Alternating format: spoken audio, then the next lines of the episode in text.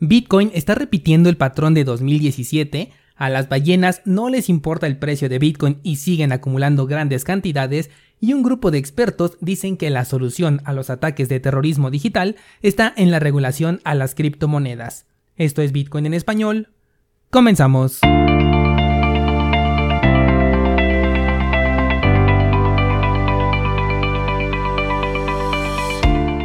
Hola, soy Daniel Vargas y esto es Bitcoin en español un lugar donde hablamos de la tecnología más revolucionaria desde la invención del Internet. ¿Crees que estoy exagerando? Ponte cómodo y déjame ser tu guía en un camino sin retorno, el camino a la descentralización. Bienvenidos descentralizados a este viernes 30 de abril de 2021 día en que cerramos la vela mensual del gráfico de Bitcoin en rojo, algo que no se había visto en varios años. Te cuento que históricamente abril siempre ha sido un mes positivo para Bitcoin, no siempre, pero sí en su mayoría. Y bueno, pues todo parece apuntar que el día de hoy vamos a cerrar con el peor mes de abril de los últimos años. Sin embargo, si nos basamos en simples patrones históricos, esto aún podría ser positivo. Ayer en Instagram te compartí dos análisis de Bitcoin. Por un lado, el de 2021, donde vemos a Bitcoin con cinco velas alcistas en el marco temporal de un mes, y luego esta vela roja en el mes de abril que cerramos el día de hoy. Después publiqué otro gráfico en el que podemos ver el escenario de 2017, el cual tenía cinco velas alcistas mensuales y después una vela roja, es decir, exactamente el mismo escenario que estamos viendo en este momento. ¿Qué siguió después de esa vela roja? Pues tuvimos otros tres meses de velas alcistas, llevando a Bitcoin a su máximo histórico de 20 mil dólares por allá en 2017.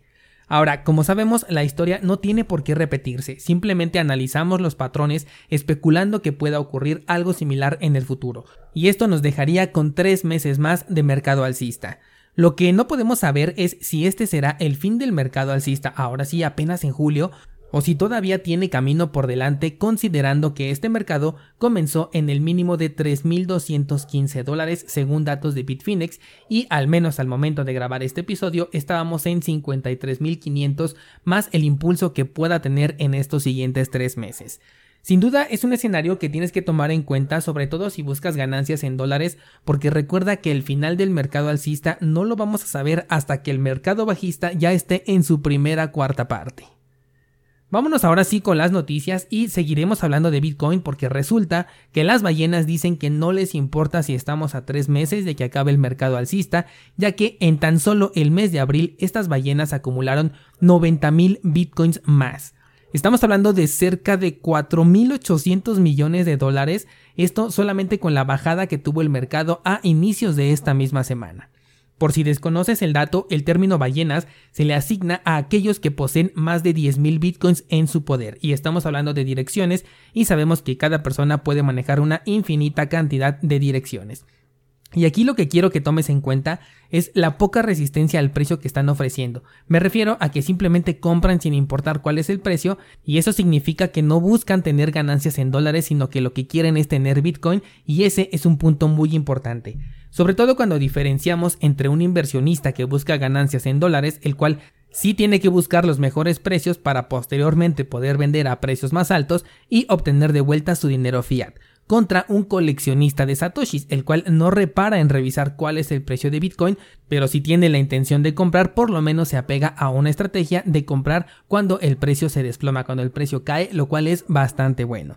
Yo sé que aquí puedes pensar que estas personas tienen mucho dinero y por eso actúan de esta manera, pero me pregunto yo qué pasa o qué pasaría si copiamos el comportamiento de aquellos que están a un nivel que consideramos inalcanzables. Es aquí donde entra la pregunta que te hacía ayer también en Instagram. ¿Tú operas como una ballena o por el contrario operas como lo hacen los camarones? Porque si operas como una ballena vas a obtener los resultados que obtienen las ballenas, obviamente estoy hablando de términos porcentuales, y si operas como lo hacen los camarones también vas a obtener los resultados que obtienen los camarones en términos porcentuales. Con estas compras yo estoy muy convencido de que esos bitcoins no los vamos a ver de vuelta en el mercado por lo menos en unos 5 años o quizás hasta más tiempo.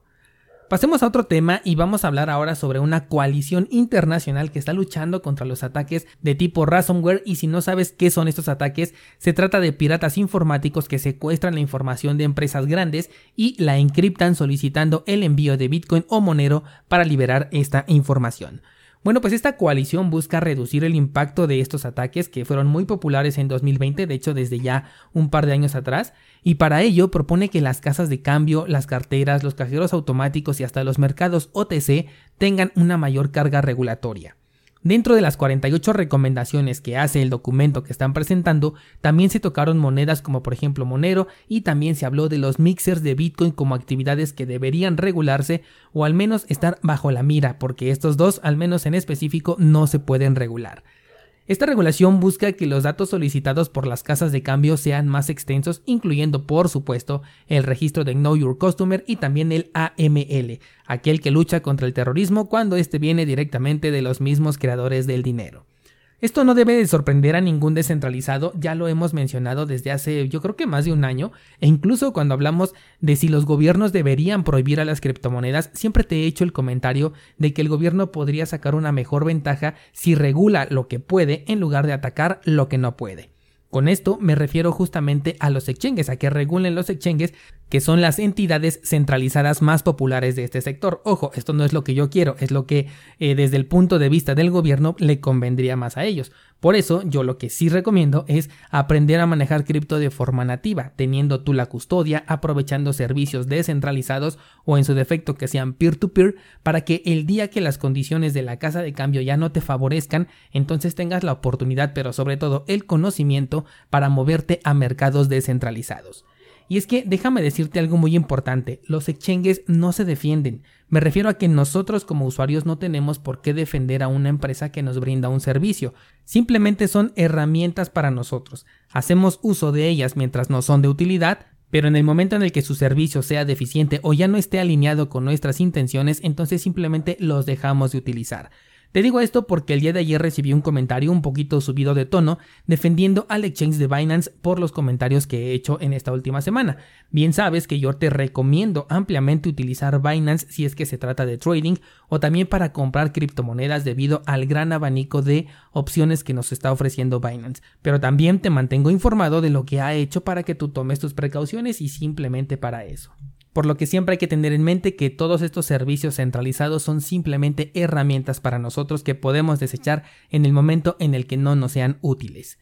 Por último, quiero contarte algo que me pareció muy interesante y es que ayer en una conversación con un descentralizado me comentaba que él vive en una zona donde no se pueden importar productos como por ejemplo las carteras en hardware, por lo que la seguridad cripto para él sería muy complicado para poder guardar sus criptomonedas en un dispositivo de estos. Algo que en ese momento se me vino a la mente es el dispositivo Spectre DAI, el cual te permite crear tu propia cartera cripto utilizando componentes que puedes comprar en cualquier tienda de electrónica. Yo quiero pensar, porque obviamente pues no he ido a estos países, que es mucho más fácil conseguir estos componentes en cualquier tienda de electrónica, incluso en zonas que están cerradas a la importación por lo que esta podría ser una alternativa muy interesante para estos lugares en donde las carteras en hardware no son una opción, así que te invito a que lo consideres. De hecho, ahorita que estamos en el año de las carteras en hardware dentro de cursosbitcoin.com, voy a considerar justamente a esta cartera tanto en la versión que ya viene eh, totalmente armada, si es que la venden así porque no, no recuerdo si sí tienen esta opción, o de lo contrario comprar los componentes por separado para poder crear contenido al respecto y mostrarte cómo funciona esta cartera y cómo es que se puede armar para que la puedas tú considerar como una opción si es que las carteras en hardware pues están muy limitadas en el lugar en donde tú vives, así que permíteme documentarme al respecto durante un tiempo y me pongo a trabajar en este contenido. No olvides, por cierto, que hoy subo nueva clase, estamos con el curso del Exchange de Waves, así que muy pendiente y el lunes continuamos aprendiendo de este maravilloso mundo de las criptomonedas.